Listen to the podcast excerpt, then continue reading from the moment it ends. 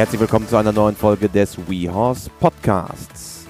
In dieser Woche habe ich WeHorse-Trainer Stefan Schneider zu Gast.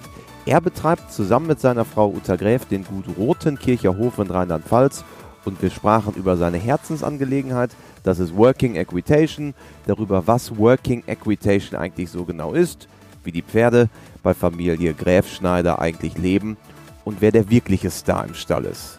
Alle Lernvideos von Stefan und auch von Uta Gräf gibt es natürlich bei uns bei wehorse.com. Und falls ihr bisher noch kein Weihnachtsgeschenk habt, haben wir den perfekten Tipp, die perfekte Lösung, einen Gutschein von WeHorse. Dazu einfach vorbeischauen unter wehorse.com. Nun geht's aber los. Viel Spaß mit dieser Folge.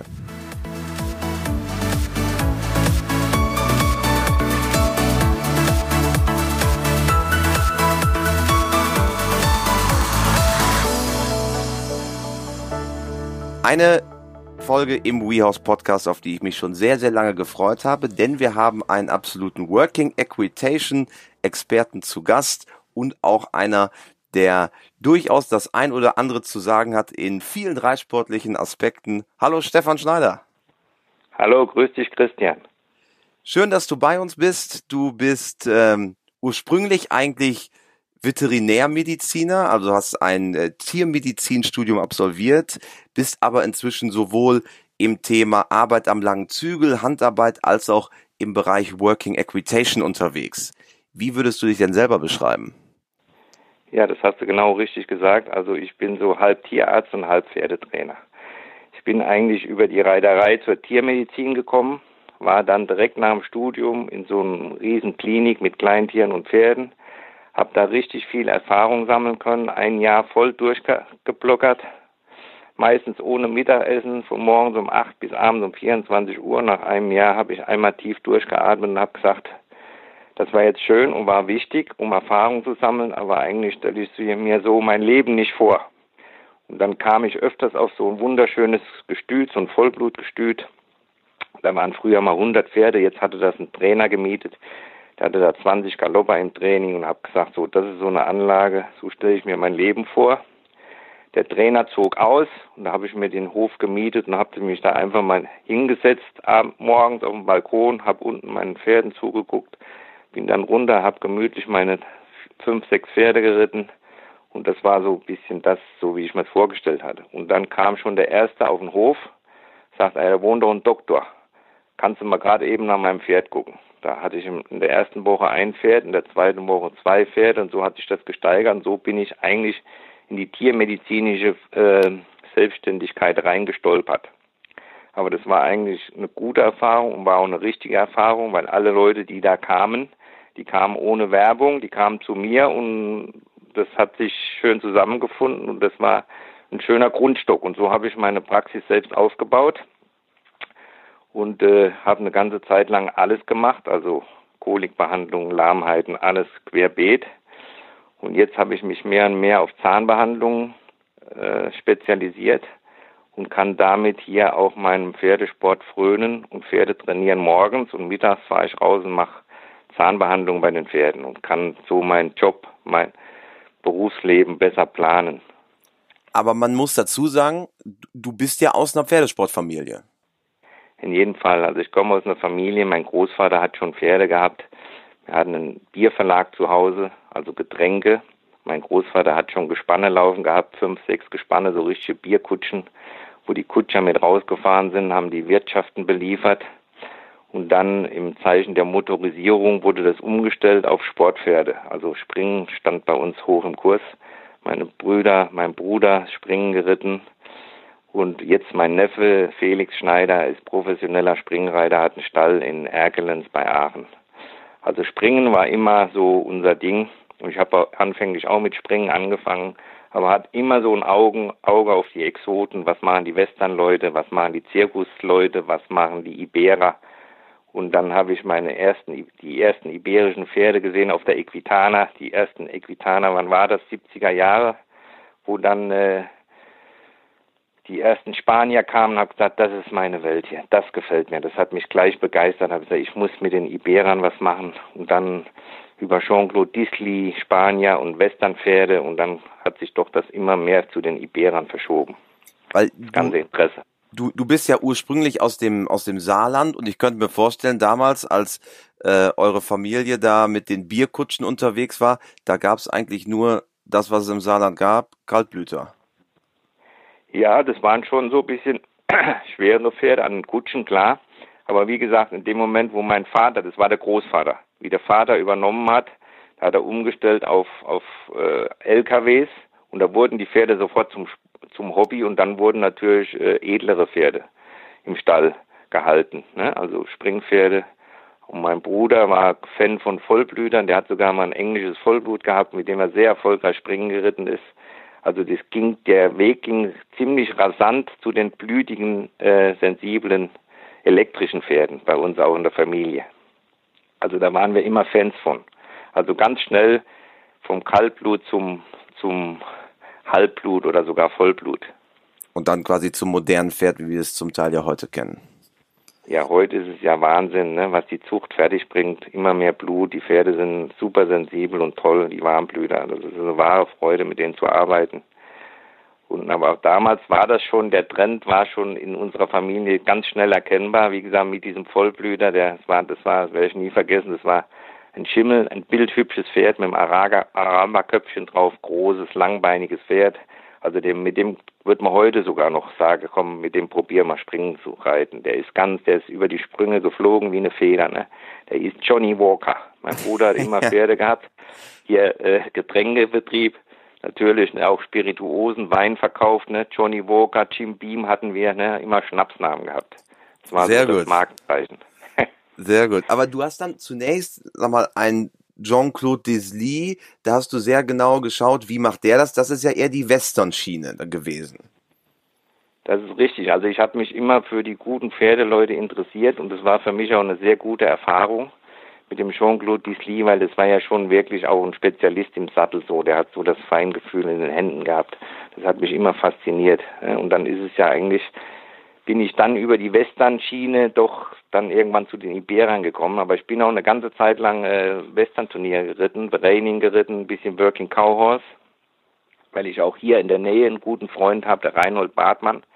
Bei dem habe ich auch viel geguckt, von dem habe ich auch ganz viel gelernt, weil das auch einer, ein Cowboy der alten Schule ist, immer so in eine Richtung äh, so mit Rinder spezifisch, so Working Cowhorse. Das hat mich immer begeistert und das begeistert mich auch heute noch. Also wenn ich heute nochmal Western reiten würde, dann würde ich auch die Working Equitation, äh, Working Cowhorse reiten. Das ist wirklich eine super, super Art, mit dem Pferd am Rind zu arbeiten, was wir ja in der Working Equitation auch haben. Genau, und das ist am Ende ja auch das Pendant das nordamerikanische Pendant zum jetzt aufstrebenden Working Equitation, was wir in Europa sehen. Genau, richtig. Und du bist dann in den, in den 90er Jahren dann aber mit der iberischen Reitweise, mit Doma Vaquera, also den Vorläufern der heutigen modernen Working Equitation Reiterei in Kontakt gekommen. Genau. Ja, also das, also nach dem, also ich habe immer schon so, also Western hat mich schon so begeistert, aber jetzt nicht so wie, wie die, äh, wie die Doma Vaquera, ne? weil die Pferde in der Doma Vaquera, die gehen halt klassisch, die gehen in der Aufrichtung. Die kann man versammelt reiten. Ne? Das ist nochmal so ein bisschen anderer Stil. Aber da habe ich immer schon auch, als ich Western geritten bin, bin ich schon mit den Iberern auf Western-Turniere gefahren, weil ich schon die Idee so ein bisschen hatte, Mann, ich will doch mal so ein Pferd, was so schön in der Aufrichtung geht und so ein bisschen mehr Ausstrahlung hat, auf, auf Western-Turnieren. Bin ich schon ganz früh mit mit Iberern, mit Lusitanos auf Western-Turniere, aber so richtig was abgekriegt hat man da nicht, weil die wollen eigentlich, eine, die, die Quarter-Leute oder die Western-Leute, die wollen eine andere Art sehen. Die wollen so flache Galoppade haben, so einen flach gesprungenen Wechsel. Und wenn die über die Brücke gehen, müssen die der Hals so ganz fallen lassen. Und ich, da gibt's sogar, sogar noch ein Riesenbild, habe ich hier noch hängen, in einer, aus einer Western-Zeitschrift. Da bin ich mit Lusitano über die Brücke geritten, volle Aufrichtung. Das Pferd hebt richtig schön die Füße sieht super gut aus, aber leider war nicht das, was es hat mir Spaß gemacht, es hat den im Publikum hat es gefallen, aber nicht den Richtern. Ne? Die haben mich da immer runtergepunkt, aber das war mir gerade ganz egal. Ne? Ich hab da, ich will hier meine Pferde schulen und mir gefällt das und ich habe da Spaß dran und äh, das war auch richtig so. Und daraus mal hatte ich immer schon die Idee, man, das musste man mit den dass es mal eine Turnierdisziplin gibt für diese Pferde. Und das haben wir jetzt Gott sei Dank hingekriegt seit 2008 mit der Working Equitation. Und da, da muss man sagen, bist du ja sehr aktiv. Du hast dir selber das persönliche Ziel gesetzt, unter den besten zehn in Deutschland zu sein. Für alle, die Working Equitation nicht kennen, was genau ist Working Equitation? Also das ist eine Turnierdisziplin, die kommt aus Spanien, Italien, Portugal. Mutterland der Working Equitation ist Portugal. Überall dort, wo mit den Pferden an, an den Rindern gearbeitet wird. Also ist eine Arbeitsreitweise. Das heißt, die Pferde gehen im Gegensatz zum Western, da geht so ein Pferd, habe ich eben schon angedeutet, geht mehr flach, geht am Slack, am, am durchhängenden Zügel und in der Working Equitation gehen die Pferde halt oben in der klassischen Reitweise, sagen wir mal. Genick ist der höchste Punkt und die müssen immer so ein bisschen Verbindung zur feinen Hand haben. Und das ist der, und dadurch kann ich ein Pferd mehr zum Tragen bringen. Also die sind aktiv an der Hinterhand, machen den Rücken rund im Idealfall. Ne? Wir reden jetzt vom Idealfall. Und das gelingt ja auch mit einem guten Pferd und einem guten Reiter. Und das ist der erhebliche Unterschied. Die Ausbildung zwischen dem, was Uta macht und was ich mache, die Grundausbildung ist genau die gleiche. Wir wollen elektrische Pferde, die gern so ein bisschen Go haben und schön zur Hand hinziehen und schön zu reiten sind mit hohem Reitkomfort. Genick höchster Punkt, also klassische Reitweise.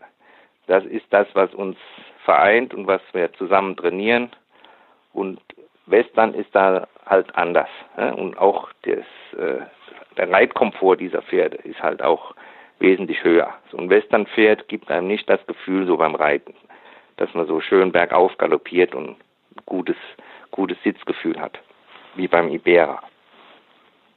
Und die, die, die Basis, wie du ja sagst, das ist die klassische Reiterei, also wahrscheinlich auch eher so die, die, die europäische Reiterei, die europäische Prägung, logischerweise. Du hast es ja angesprochen.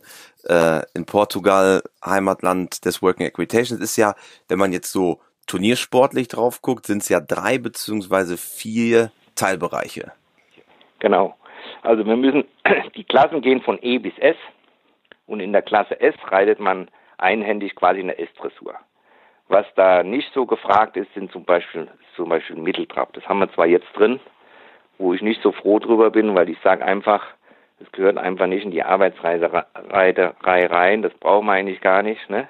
Also ganz viel versammelnde Lektionen, zulegen, einfangen, Galoppwechsel ist ganz wichtig, dass ein Worker ein gute, guter Galoppwechsel macht und Galopppioretten, Stops aus dem Galopp, einmal die Dressur, danach kommt der Stil-Trail, das heißt, man reitet so ein Trail mit Brücke, einhändig, Brücke, Sprung drin, seitwärts über Stange, so einen kleinen Choral. Ein Tor. Ein Tor, genau. Auf Schönheit, also Dressur. Das wird dann be benotet, da, da gibt es dann wie bei einer Dressuraufgabe, gibt es dann ein Richterkollegium, das dann eine Note gibt quasi. Dass das dann eine Wertnote gibt. Auf jedes Hindernis kriegt man dann eine Noten. Die Noten gehen wie in der Dressur von, von 1 bis 10 ne? und dann wenn das Pferd jetzt am Tor schön abwartet, wenn es oben durchs Genick steht, wenn die Hinterhand drunter ist und das ganz schön easy going geht, das Tor nicht so weit aufgemacht wird, mit einer Hand schön alles geführt wird und das harmonisch und gut aussieht, gibt es da schon mal eine 8 oder eine 9. Genauso, wenn das Pferd über die Brücke geht, da stehen vor der Brücke stehen zwei Pylonen, dann galoppiert man ein bisschen zu den Pylonen und wenn das Pferd mit der Stirnlinie über die Pylonenlinie kommt, dann muss der schön taktreinen Schritt gehen. Über die Brücke taktreinen Schritt und hinten dran stehen wieder zwei Pylonen. Wenn das Pferd mit der Schweiflinie über die Pylonen ist, dann wieder schön angaloppiert im ruhigen Takt. Also es muss einfach schön harmonisch gut aussehen und dann gibt's gute Noten. Danach reitet man den gleichen Parcours auf Zeit. Also da geht's nur um Fehler und Zeit. Wenn ich das Tor umschmeiße, muss ich absitzen, muss es wieder aufstellen. Das heißt, ich muss so ein bisschen meinen Kopf auch, auch benutzen und nicht da hysterisch darüber galoppieren. Sondern muss wirklich das mit Kopf und Verstand tun kurze Wege, schnelles Tempo zwischendrin, aber am Hindernis immer schön Ruhe bewahren und das Hindernis fehlerfrei bewältigen. Also so ähnlich wie im Springparcours auch. Wenn ich wenn ich äh, Sprünge abreise, dann gibt es Fehlerpunkte, beziehungsweise hier gibt es Strafsekunden, ne? gibt es Strafsekunden. Und das ist eigentlich sehr beliebte, das ist beim Pub das Publikumsmagnet, da sind immer ganz viele, ganz viele Leute da, die sich dafür interessieren.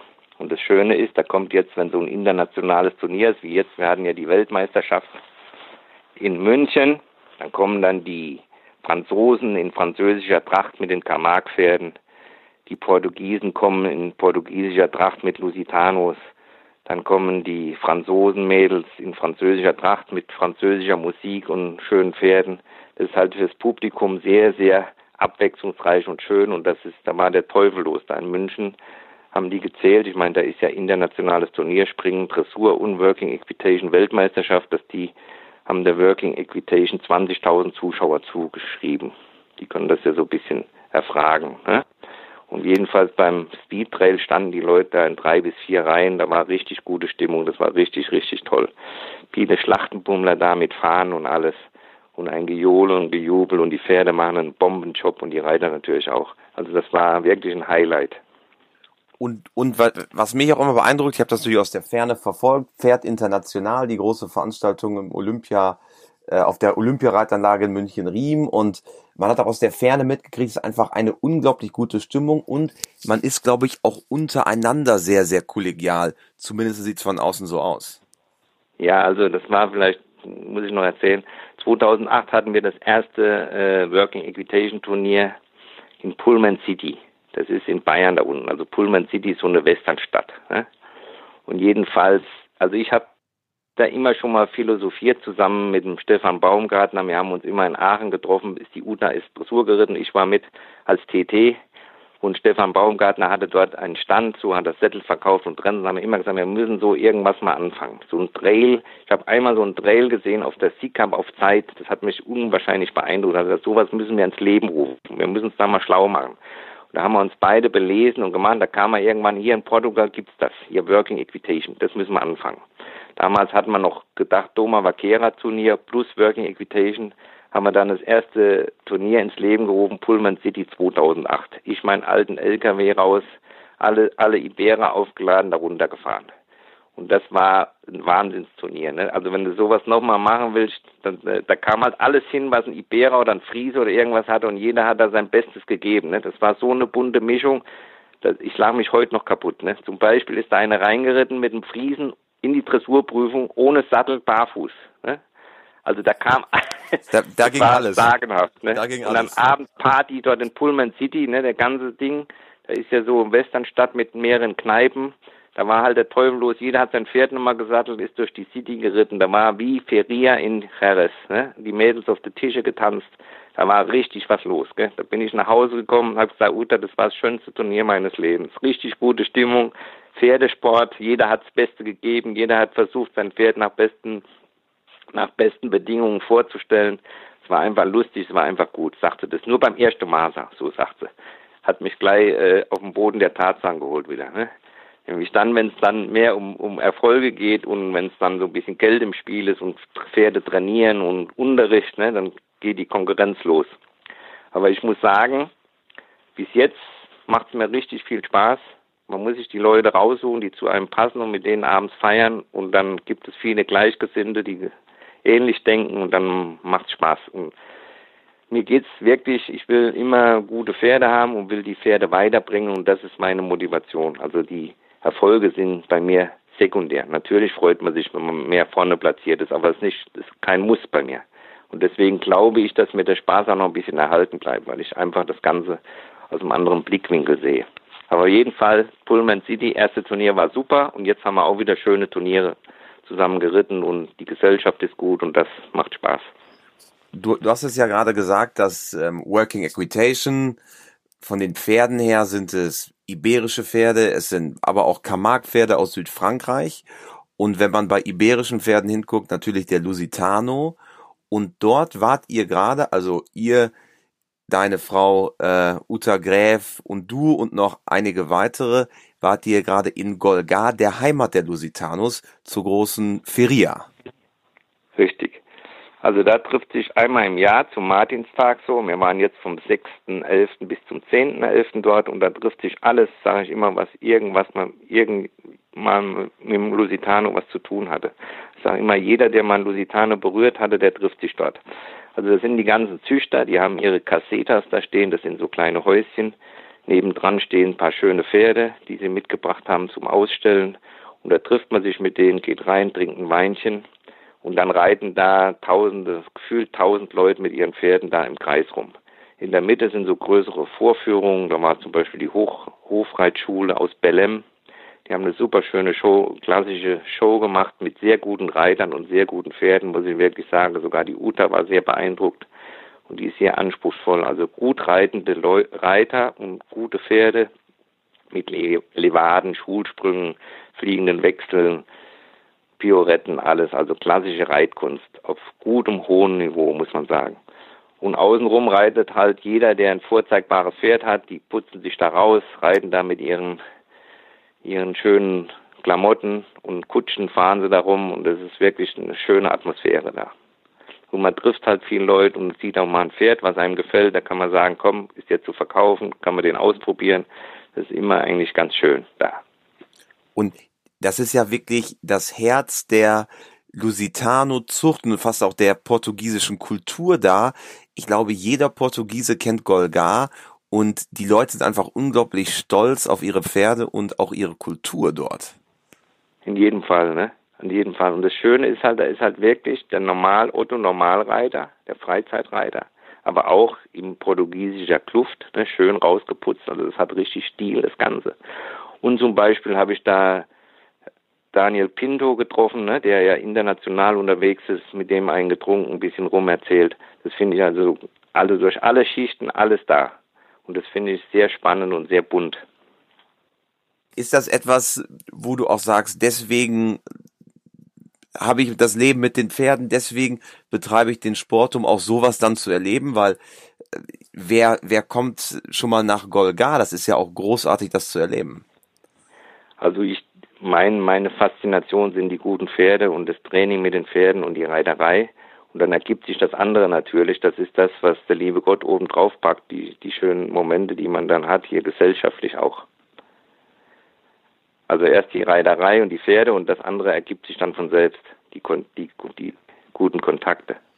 Ist es denn für dich als, ähm, als Working Equitation Reiter und auch als Ausbilder, kriegst du deinen Job, du hast ja eben erzählt, dass du quasi morgens reitest und nachmittags ähm, dann als äh, Tierarzt unterwegs bist mit Schwerpunkt Zähnen, kriegst du das unter einen Hut?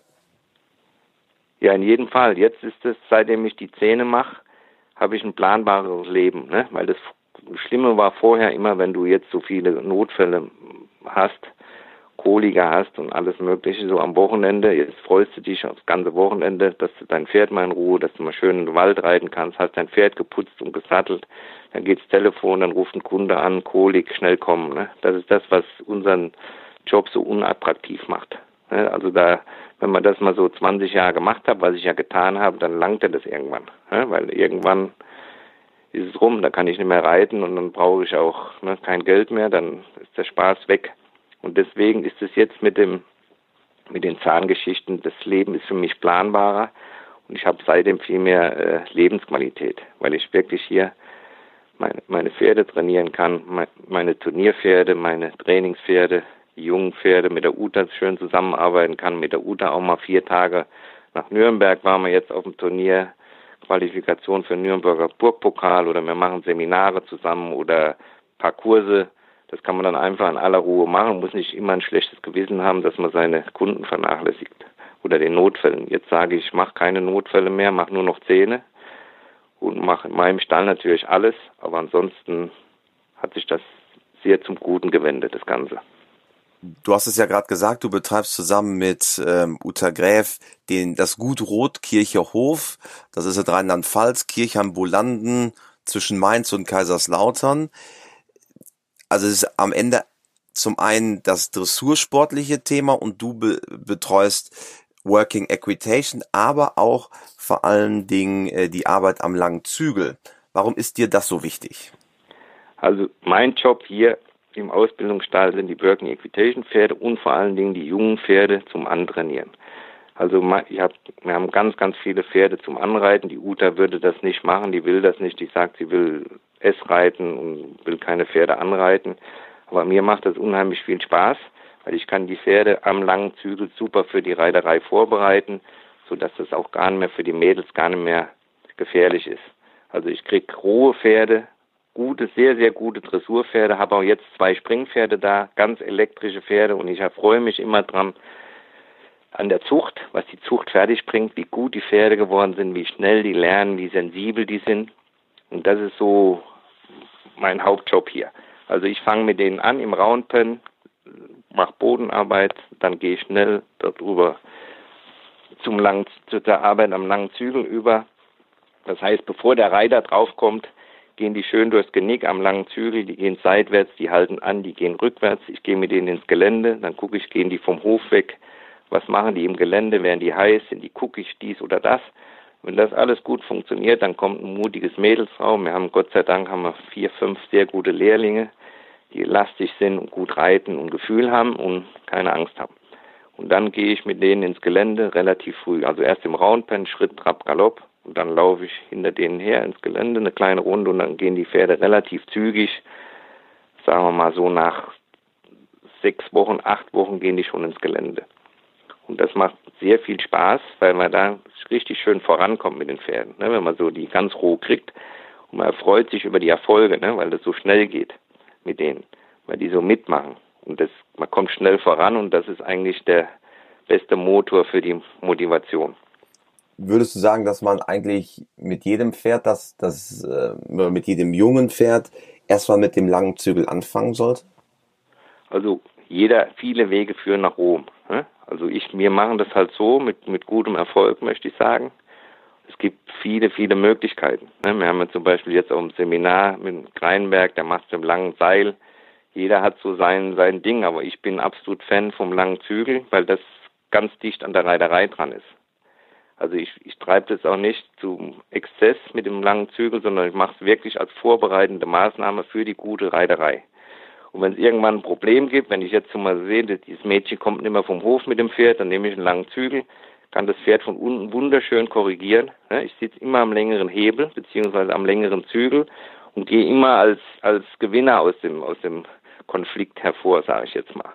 Und wenn ich oben drauf sitze, kann da so ein Pferd, so ein Hengst, haben wir ja viele Hengste, so, die kaufen dir dann schon mal den Schneid ab, ne? Wenn die dreimal richtig hoch in die Luft gehen und hauen dann mal vor den Ballon mit, mit ihrem Hals oder mit ihrem Kopf dann kannst du ja schon mal in Wohnungsnot kommen.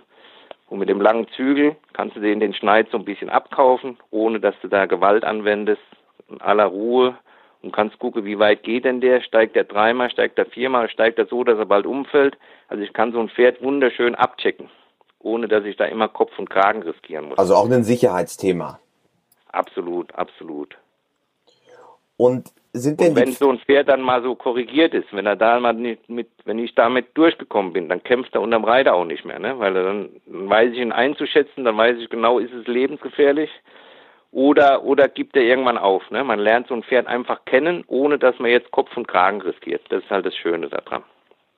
Werden die Pferde denn bei euch ähm, sowohl unter dem Dressursattel, also eher in Utas Bereich, ausgebildet als auch im Thema Working Equitation. Er sagt irgendwann, okay, das wird ein Dressurpferd und der andere, der geht eher Richtung Working Equitation. Ja, in jedem Fall. Also das weiß man ja meistens schon vorher. Das hängt ja von Besitzern ab. Ne? Die Besitzer sagen, wir wollen dies, wir wollen jenes. Aber jetzt haben wir zum Beispiel auch die Frau Dr. Jutta Scherita hier auf dem Hof. Die hat ein, ein Pferd aus der Thüringen-Geti, eine ganz tolle Stute. Die hatte ich auch mit da auf dem Seminar. Die sagt, mein Pferd soll ganz breit ausgebildet werden. Also das schadet dem Pferd nichts für seinen späteren Werdegang. Natürlich Traumziel ist für sie, dass das Pferd irgendwann mal Grand Prix geht mit der Uta. Das ist ihr Traumziel, aber sie sagt, was ja auch meiner Meinung voll und ganz ist, der schadet nichts, wenn die ein breites Spektrum hat. Also die soll auch ein bisschen Working gehen, da kann man so ein Pferd mitnehmen auf Turnier, in aller Ruhe schnuppern die Turnierluft und die gehen mal so ein Trail, die gehen eine kleine Dressur das ist ja eher förderlich, das ist ja eher gut für so ein Pferd, wenn es viel sieht und vielseitig ausgebildet wird. Und andere sagen, meiner soll Working gehen, der hat keinen genug Trab für einen für einen Dressursport, der geht jetzt Working Equitation. Oder die Leute sagen, hier mit meinem kannst du ruhig ein bisschen Trail üben, das ist gut, weil ich will auch viel ins Gelände reiten und es schadet nichts, wenn ein Pferd über eine Brücke geht und man durchs Wasser geht und alles. Das schadet ja in keinem Fall. Also das wird ganz individuell gehandhabt. Und was ich ja auch so, so interessant finde bei euch, das Thema Haltung und, und, und wie die Pferde auch ihren, ihren Tag verbringen, ist euch sehr wichtig. Also es gibt sehr viel Weidegang. Ihr habt derzeit noch keine Halle, aber du sagtest mir ja jüngst, ihr baut gerade eine. Hm, warum ist euch das so wichtig, dass die Pferde pferdegerecht gehalten werden, auch viel rauskommen, auch ins Gelände geritten werden? Warum ist das so? Also die Pferde, die haben eine ganz andere Motivation zu gehen. Ne? Ich sag, manche Pferde sehen den ganzen Winter, sehen die Boxhalle, Boxhalle, Boxhalle, Lektion, immer das Gleiche. Das ist wie wenn wir jeden Tag an den Schreibtisch müssten. Ne? Also ich sage, ich fahre ja auch mal gern über Land, fahre gern auf Turnier, habe gern ein abwechslungsreiches Leben und bei den Pferden ist es ja ganz genauso. Und die Pferde halt sind halt sehr impulsiv. Wir wollen beide die gleichen Typen, sage ich jetzt mal, die Uta nicht. Wir wollen richtig Pferde, die richtig Go haben, die richtig elektrisch sind, die richtig sensibel sind. Und die werden in der Box, werden die verrückt. Ich habe zum Beispiel ein, ein Pferd mal hier, hatte ich zum Anreiten. Das war ein richtiger Musterschüler. Der war richtig, richtig toll. Ne? Drei Monate angeritten, dann konnte ich den im Kundenauftrag sehr gut verkaufen. Da kam dann so ein typischen Reitstall, wo er nicht rauskam. Da hat er jeden, der hat sich in der Box, hat er sich verstümmelt. Da stand er in der Krippe drin, da hing er ein Gitterschnell, der, der war einfach nicht ausgelastet. Und dann ist die Frau von, von Stall zu Stall und immer dasselbe und irgendwann war er verletzt und äh, sie war in der Klinik und da kam er zu uns zur Reha. Und da habe ich den jeden Tag am langen Zügel gehabt zum Aufbauen. Das ist dann nach vier Wochen ist der piafiert wie ein Gott. Ein kleines Pferd, elektrisches Pferd mit richtig, ich liebe dieses Pferd. Der ist jetzt noch bei uns. Ne? Jedenfalls, der ist jetzt jeden Tag draußen in der Herde drin. Der fühlt sich wohl. Der ist der ganze Tag am Spielen ganze Tag und abends kommt er rein, da ist er müde, ist ausgeglichen, hat immer Heu zu fressen, das ist absolut wichtig. Und das ist jetzt zum Beispiel ein Pferd, mit dem konntest du jede Working Equitation gewinnen. Mit dem Pferd kannst du mal Grand Prix reiten, weil der hat alles, was ein gutes Pferd braucht. Einzige ist, der ist nur 1,62 Meter groß, ne? aber das würde mich jetzt mal sehr reizen, so ein Pferd mal mit der Uta in Grand Prix Sport zu bringen das macht halt richtig Spaß. Also wie gesagt, das ist so ein, ein, ein Beispiel für ein Pferd, der würde in der Box, in normalen, in normalen Haltung, würde der verrückt werden. Ne? Der würde anfangen zu koppen, zu weben, alles machen, was Gott verboten hat, garantiert. Und hat sich ja wirklich auch immer selbst verstümmelt. Also die Verletzungen, die er hatte, die hat er sich nur in der Box vor lauter Langweile beigebracht. Und jetzt ist der ausgeglichen, super, geht ganz erfolgreich, M-Dressur mit der Besitzerin Sie hat leider den Plan, dass sie den selbst streiten will. Das ist eigentlich ein bisschen schade. Also den hätte ich gern, sehr, sehr gern für die Uta. Den würde ich auch wieder jederzeit wieder zurückkaufen, das Pferd. Aber, aber das ist ja genau, was, was du sagst. Ich glaube, wenn man, wenn man dich oder mich jetzt einen ganzen Tag in ein kleines Kämmerchen sperren würde, würden wir ja auch irgendwann nicht mehr so gut drauf sein, vielleicht mal irgendwann auch anfangen zu weben oder zu koppen oder was auch immer. Ähm, das ist ja bei Pferden nicht anders. Sie brauchen Abwechslung, die brauchen auch, die auch mal unterschiedliche Dinge, die sie sehen und wie sie geritten werden. Genau das lebt ihr ja. Genau das, die Pferde, die so geistig rege sind, die wir später brauchen, ne? die wirklich, ich sage immer, Schenkel zwei Zentimeter zurück und dann Pia vier in zehn Minuten am Stück. Diese Pferde, ne? das sind die, die auch Beschäftigung brauchen. Ich meine, früher waren das andere Pferde, ne? das waren so mehr Kaltblut, die konnte man in die Box stellen, die haben das einem nicht so krumm genommen. Ne? Und viele sagen ja auch, ah ja, die haben doch gar kein Pep mehr, ne? Die Pferde, die wir haben wollen, die haben so viel Pep, die kannst du im Offenstall halten, Samstag, Sonntag sattelst und reitst turnieren, dann haben die Power, ne? Das ist eine ganz, das sind ganz, sind ganz andere Pferde. Ja. Und das Paradebeispiel dafür ist ja eigentlich Lenoir. Inzwischen 18-jährig, Lenoir für alle, die ihn nicht kennen, ähm, das Pferd, mit dem Uta, deine Frau, eigentlich ihre größten Erfolge hatte, Wiesbaden, Aachen, viele weitere Turniere. Und der ist 18 Jahre und ich habe ihn letztens selber auch wieder gesehen. Topfit wie eh und je, ähm, sieht spitze aus, als wäre er noch ein Jungspund. Das ist wirklich so, ja, das ist wirklich so. Also der durch die Haltung, das hat dem ganz, ich sage immer, die Pferde, was macht ein, ich sage meinen Kunden immer, was macht ein Pferd in der Natur? Ne? Läuft und frisst und läuft und frisst. Und je mehr wir ein Sportgerät daraus machen wollen, das heißt in die Box stellen, scheren, Decke drauf, auf Späne, morgens und abends ein bisschen Heu nur, je mehr, um, umso, dann, dann provozieren wir die Krankheiten. Ne? Die Pferde kriegen durch zu wenig Heu, kriegen sie Magengeschwüren. Und dann durch das Stehen, ne, diese Extrembelastung. Wer reitet schon vor dem Reiten, müsste man normal eine Stunde Schritt reiten. Ne? Wer macht das schon? Das ist gar nicht im, im, im Trainingsstall gar nicht möglich. So, bei uns haben die Pferde rund um die Uhr Heu. Ne? Wir haben so, so Gitter, wo die mit dem Kopf durch können, so Fressgitter. Da liegt das Heu quasi aus der Stallgasse und die können, haben immer Zugang zu Heu. Wenn die Pferde das Heu in der Box liegen haben und vertrampeln das, das tut mir auch in der Seele weh. Aber hier wird kein Heu versaut. Ne? Liegt immer Heu, die können immer fressen. Dann kommen die morgens alle auf dem großen Auslauf, also wir haben einen Winterauslauf befestigt mit Kunstrasen, da ist kein Matsch, nix. Auch wieder Raufen drauf, die können ganz nach laufen und die Mädels holen die quasi dann vom Auslauf rein und reiten die dann. Die haben sich dann schon bewegt, die sind locker, da muss man nicht eine halbe Stunde Schritt rein, sondern man kann relativ zügig loslegen. Dann haben wir noch Führanlage, die man im, Wind, im Sommer mit Wasser fluten kann, dann laufen die im Wasser. Und so machen wir uns halt ständig Gedanken, wie wir die Pferde in Gang halten. Keep the horses moving. Ne? Immer, dass sie immer schön in Gang sind. Das ist A und O. Die Gelenke sind geschmiert, die Bänder sind, sind warm, wenn die geritten werden. Und ich glaube, dass wenn ein Pferd so 23 Stunden in der Box steht und eine Stunde gearbeitet wird, dass es, dass die Gesundheit darunter leidet. Und, und wie man ja auch bei, bei Lenoir sieht, der wirklich so gut in Schuss ist, wie er wahrscheinlich, also wenn man es nicht weiß, würde man ja niemals sagen, das ist ein 18-jähriger Hengst. Das ist, das ist wirklich so, ne? Also der hat jetzt hier, der hat so eine Box und vorne dran eine Riesenkoppel. Also der kann rein, raus, gerade wie er will. Der ist immer in Gang, ne? Der kann sich immer bewegen, gerade so wie er will. Und äh, den hole ich, mach Halfter drauf, der habe ich als vier Wochen nicht in der Hand und dann Pier 4, der, der Passagier, der, der bietet das von sich aus an. Also mental hat er noch richtig Spaß an dem Sport und das zeigt er auch. Ne? Überall, wo der auftritt, sind die, sind die, die Zuschauer sind begeistert, weil der bringt das rüber. Ne? Das kann man keinem Pferd beibringen, das kann man nicht antrainieren. Der hat diese Aura immer noch, dass der Spaß hat, der trabt, der sagt, endlich wieder kann ich mich zeigen, so. Und das macht mir, als wenn ich den am langen Zügel habe, macht mir jedes Mal Spaß, muss ich sagen. Und der ist einfach der, das ist das Beispiel, das seriöse, klassische Reiterei und gute Haltung, dass es die Pferde gesund hält. Ist, ähm, ständige Bewegung ist halt absolut essentiell. Ist Lenoir sowas wie der Superstar bei euch im Stall?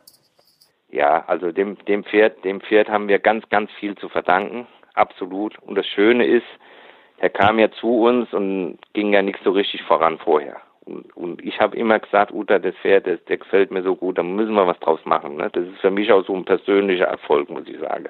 Immer wenn ich den sehe, freue ich mich, weil Uta hat am Anfang, ah, das gibt nichts, weil sie, sie jammert immer so ein bisschen auf höchstem Niveau. Ne? Und ich musste da schon so ein bisschen überreden, dass wir das Pferd anpacken. Ich habe das Pferd gesehen, einmal gesehen, hab den raus, habe dann eine klinische Untersuchung gemacht und habe gesagt, das ist ein Traumpferd, der so mich rumgetragen auf dem harte Pflaster schon so so richtig so, wie er das jetzt heute auch noch macht, ne? So, so, so mhm. geschickt, wie der sich bewegt und so schön, wie der sich bewegt. Ist ein reines Springpferd, reines Springpedigree, aber so ein lockeres, schönes Pferd und dann Rappe und vier weiße Füße. Die war direkt verknallt in den. Habe ich gesagt, egal wie, der ist gut im Kopf, dann müssen wir den müssen wir hinkriegen. Und dann, wie gesagt, das hat ein halbes Jahr gedauert, ne? wirklich ein halbes Jahr, bis wir den aufgebaut hatten. Und dann hat der erste Dressur gleich gewonnen. Ne? Also der kam zu uns mit Platzierungen A und L. Und dann Uta ist die erste M geritten, hat er gleich gewonnen und ging die Siegesserie los. Also überall, wo er war, hat er das Publikum begeistert und wirklich, das war, ist auch so für mich so. Wenn ich ihn sehe, weiß ich, okay, das war eine schöne Sache, gute Sache. Wir sind durch ihn nach Katar gekommen, Einladung vom Scheich und mit ihm rübergeflogen, dort geritten, dann war man in Lipizza, überall und wenn wir montags zu Hause waren, hat das Telefon nicht stillgestanden. Da rufen Leute an aus der ganzen Welt, ja, ist das Pferd zu haben und hin und her. Also das war schon, ich glaube, sowas erlebt man nur einmal im Leben. Das war schon toll. Großartig.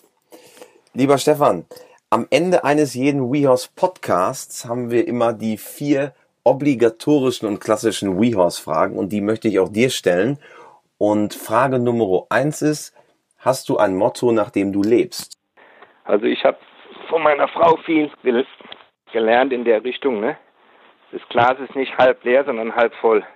Man muss sich mit kleinen Erfolgen zufrieden geben und immer denke, wenn mal was schief läuft, es könnte alles schlechter sein. Also das habe ich so ein bisschen von ihr angenommen. Früher war ich auch öfter mal so ein bisschen schlechte Laune. Aber heute, wenn ich aufwache und gucke auf meinen Hof und sage, das ist einfach schön hier, man muss das Schöne auch erkennen. Ne? Und nicht denken immer weiter, immer schneller, immer höher, immer irgendwas anstreben, sondern wirklich mit dem zufrieden sein, was man hat. Und das ist, glaube ich, ganz wichtig im Leben. Also positiv denken. Ja. Dann Frage Nummer zwei. Gibt es einen Menschen, der dich persönlich besonders geprägt hat? Also ich würde schon sagen, hier äh, mein Freund Reinhold Bartmann, der ist hier, der wohnt nicht weit von mir weg. Das ist, äh, der hat seine Familie ernährt nur mit Pferdesport. Ne? Und im Westernsport ist es schon schwierig. Ne? Also der hat nur so ein kleines Matschraunpen gehabt und ein paar Hütten außenrum, aber ist und bleibt ein richtiger Pferdemann. Und der hat einen super Job gemacht mit den Pferden und der ist so, wie soll ich sagen, der ist so bodenständig. So bodenständig, so normal, ne? So wie es heute im Pferdesport nur noch wenig Leute gibt. Also der, der hat immer gesagt, so, das hat so ein gutes Auge gehabt für Pferde und war, hat immer die Füße im Boden gehabt, ist nie abgehoben, auch wenn er Erfolg hatte. Und das hat mich schon, also das ist schon ein bisschen Vorbild für mich. Also immer schön seriösen, guten Job machen, sich mit kleinen Erfolgen zufrieden geben und dann läuft das. Und das hat er mir vorgemacht. Ohne, ohne auch mal, wenn es richtig gut läuft, hat man ja mal so ein bisschen die Tendenz abzuheben und zu spinnen und das ist, der hat mir das gezeigt, dass, dass man das nicht muss und trotzdem ein schönes und erfolgreiches Leben führen kann. Dann Frage Nummer drei. Wenn du Reitern oder Pferdemenschen dieser Welt eine Sache im Umgang mit Pferden auf den Weg geben könntest, was wäre es? Einfach mal so ein bisschen, äh, so wie es Mondi Robert auch angestoßen hat und gezeigt hat, einfach mal so ein bisschen sich in das Pferd rein versetzen, zu denken. Einfach mal zu versuchen, wie denkt ein Pferd. Aus, alles aus der Sicht des Pferdes zu sehen. Ja, wenn ich jetzt zum Beispiel ein Pferd jetzt im Roundpen habe, das allererste Mal, schick den raus, lass den außen rumtraben und irgendwann fängt das Pferd an, nimmt mit dem Ohr Kontakt auf. Und das muss ich sehen. Ja? Das muss ich sehen, das muss ich fühlen. Und da haben wir früher, muss ich ja ganz ehrlich sagen, da haben wir ja nie uns Gedanken drüber gemacht. Ne? Ich bin in traditionellen Stall aufgewachsen. Die Grundlage war die Militärreiterei quasi. Mein Vater war im, im Krieg mit dem Pferd unterwegs und es war eine, einfach eine andere Denke. Ne? So ein bisschen, du musst gehorchen, auf Teufel komm raus. Ne? Aber wenn ich das so ein Pferd so ein bisschen lesen kann, wenn ich da ein Auge für habe, ein Pferd zu lesen, und dann wird vieles leichter und vieles besser. Also das muss man so Monty Roberts und so Pat Pirelli schon so gute halten.